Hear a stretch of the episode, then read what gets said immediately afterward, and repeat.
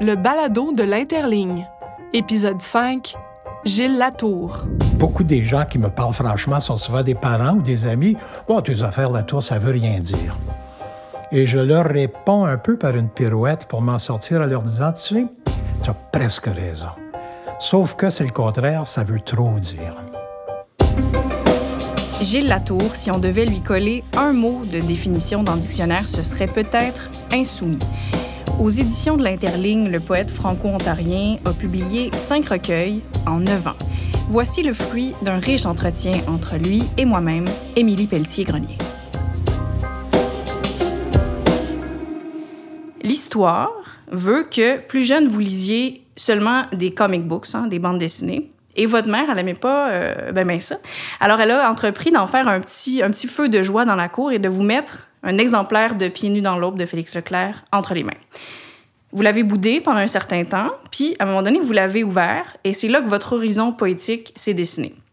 Est-ce que je me trompe là, ou ça, vraiment, quand on lit ça, ça a des airs de prophétie autoréalisatrice, votre affaire? Mais ben, je ne sais pas si c'est un parcours prophétique. Pour ce qui est de la poésie, la poésie, pour moi, elle commence justement, comme vous l'avez dit, quand on m'a mis entre les mains, forcé presque à lire euh, un livre de Félix Leclerc qui a vraiment déterminé mon intérêt.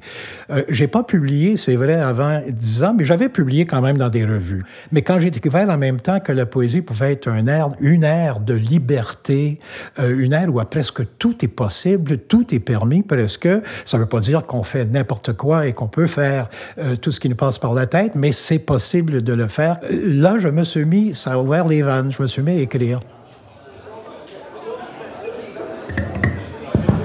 En lecture publique ce soir, Gilles Latour. Alors ça, c'est tiré évidemment du... Ah, oui, celui-là, le dernier recueil, mais c'est un poème plus conventionnel, je pense, plus facile, justement, à recevoir, et surtout oralement. C'est pour ça que je l'ai choisi. Elle est l'herbe qui fouille le ciel et oscille au fond des flashs où nage sa plus belle illusion d'hirondelle.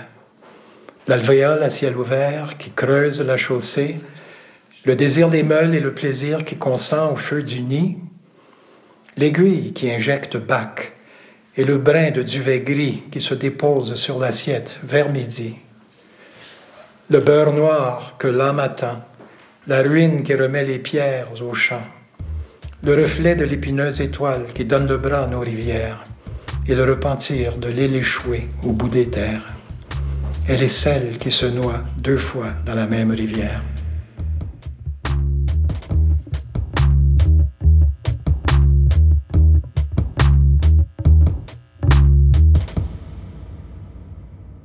Quand on commence à vraiment écrire et publier aussi tardivement que moi, on a un gros bagage.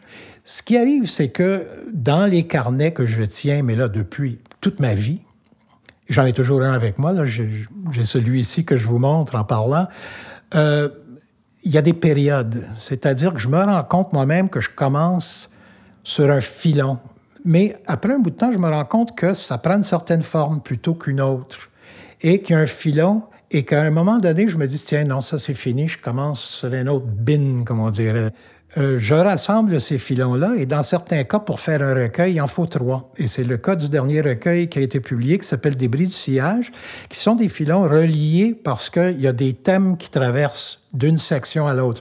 Mais si vous avez lu ou si vous avez feuilleté le recueil, la forme des textes dans la première partie, la deuxième et la troisième sont très différents les uns des autres. Et le ton est différent. Même si les préoccupations, qui dans mon cas, là, sont entre autres environnementales, euh, sociales, personnelles, euh, le vieillissement que je vis et que je vis aussi pas seulement personnellement, mais que je vis autour de moi. Nos amis, mes parents, les euh, vieillissent, meurent. Et donc, c'est immanquable, même si je ne m'assieds pas avec l'idée d'écrire sur le vieillissement, ça transpire, ça ressort. Celui-ci, j'ai été invité à lire ça. J'en ai lu pas mal, euh, ce, recueil-là, à ce moment donné. Considérons les malices du bonheur et ses jeux féroces. Cette façon d'être amer tout en riant aux éclats. Comme les morts qui savent ce qu'ils ont à faire. Les gestes précis, encore possibles, qu'ils doivent imiter. On tient d'abord l'enfant par la main, puis le corps se referme comme un chiffre en sifflant. L'ogre reste sans visage et doué pour le sommeil, sans âge et dépourvu de ruines. Les réveils n'en demeurent pas moins langoureux et décadents, surtout dans le vague des yeux encore vastes de myopie. On penserait qu'elle médite, mais elle ne le baigne même plus. Plutôt qu'une piété funéraire, c'est l'arrogance du corps tenant tête au froid, ce regard appuyé d'hommes silencieux qui ne sont plus très jeunes, mais conscients du temps dans leurs veines et de la dépense d'être simplement là. Et pourtant, la grâce nous mène.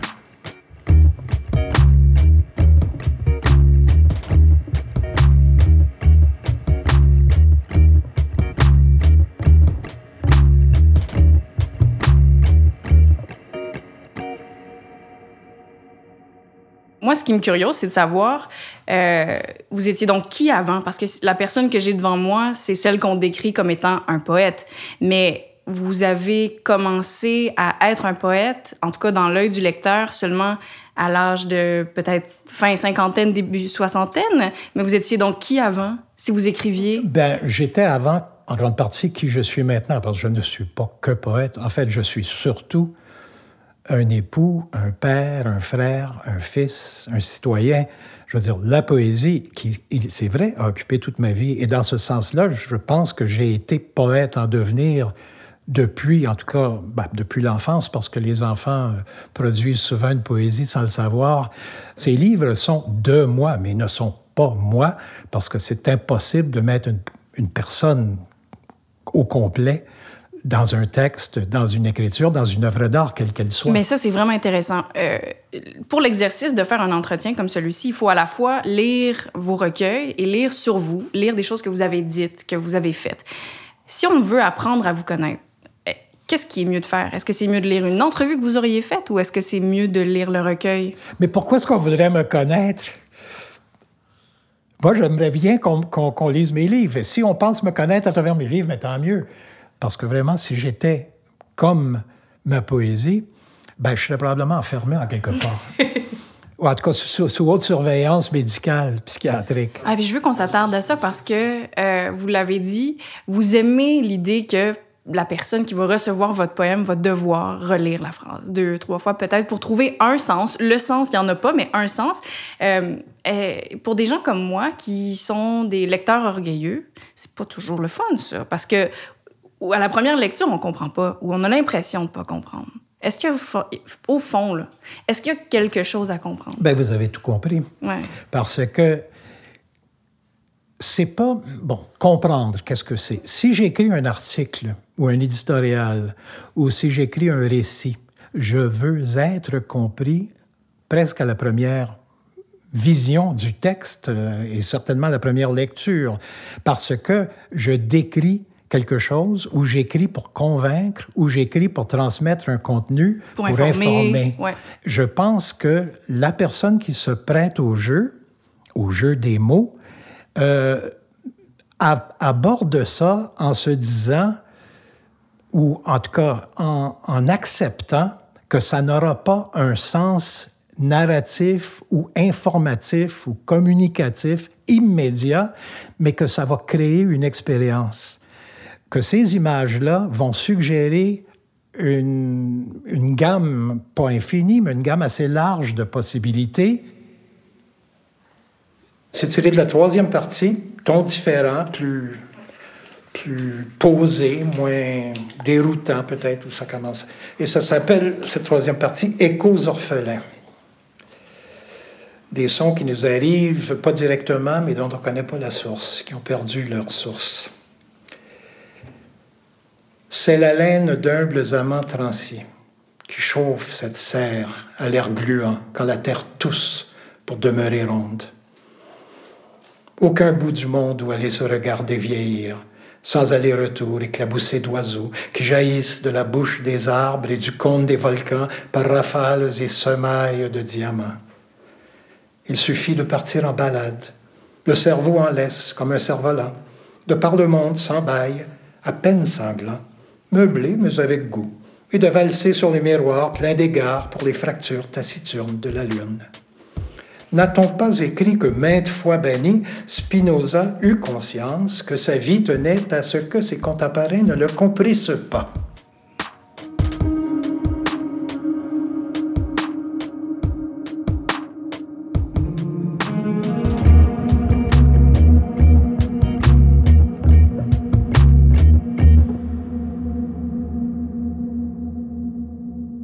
C'est peut-être qu'il y a une partie de l'auditoire qui se dit qu'il y a une forme de complaisance peut-être chez les poètes d'essayer, de, faire un exercice de style qui va pas être intelligible, mais au final, on va pas régler le sort du monde, là, mais pour que la poésie soit un peu plus euh, mieux aimée, disons, des lecteurs, est-ce qu'il faut juste tout simplement faire un devoir d'humilité, de se dire ça se pourrait que je comprenne pas? Question très compliquée. Ben oui. Mieux aimé, on veut être aimé. Ben, Je ne suis ça. pas différent du- de la moyenne des lu. personnes. Comme poète, comme personne, comme homme, comme père, époux, n'importe quoi, bien sûr que je vais être aimé, apprécié. Euh, mais c'est pas mon but principal quand j'écris. Mais parce que ça vous procure quoi? Ou, ou à contrario, ça fait quoi si vous ne le faites pas? Moi, je continuerai à écrire.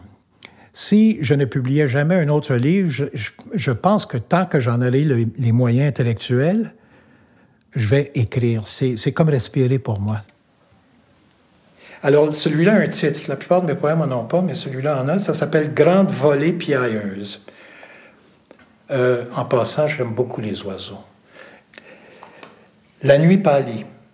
Le printemps s'étire. Un clapotis s'élève du désert. Une tache liquide et pourtant sèche. Un secret d'exil. Une grande honte, comme émergerait en rêve un pays vomi en dansant, pour mourir joue contre joue. Ceux qui souffrent des connivences de l'encre, dans la fiente du malaise, font marche arrière en riant dans la chapelle envahie par les limaces. Car ils reviennent de nicher dans les failles de la falaise d'où ils ont vu brûler la barque funéraire du viking. Leur coupelé nous rappelle le riz à la vapeur dont raffolent ces dévots qui s'habillent en migales, sachant que le pompile qui les dévore les fera bientôt renaître dans la peau translucide d'une manucure indolente. C'est le sort réservé à celles qui tombent du pont et aux hérons unijambistes au fond de la piscine vide, et le sort de la sentinelle qui saigne, mine de rien, sur le mont Chauve. Le sens de la vie, c'est ce qu'on donne, c'est ce qu'on lui donne, c'est comment on, c'est ce qu'on fait avec ce qui nous est donné. Et c'est- tout nous est pas donné, mais on, on fait ce qu'on peut. Moi, je fais des poèmes.